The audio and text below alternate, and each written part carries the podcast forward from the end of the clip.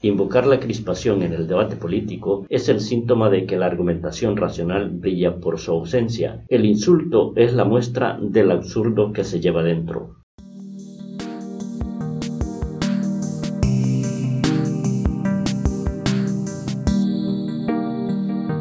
Hola, soy Reinaldo Ramos y estás escuchando el podcast de La Otra Cara.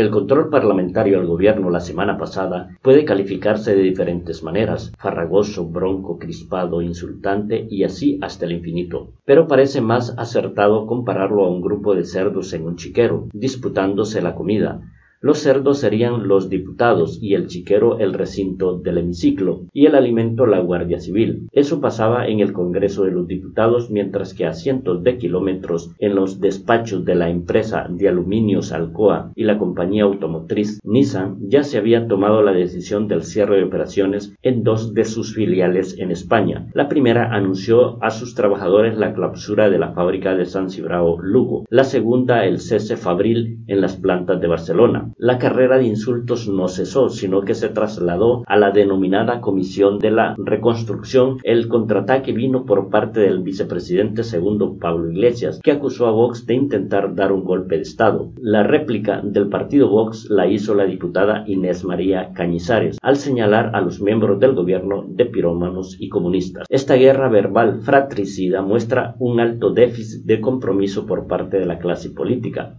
cuyo trabajo debe ser solucionar los problemas más acuciantes por los que está atravesando el país, y uno de ellos es la actual crisis económica, que no es un espectro, es real.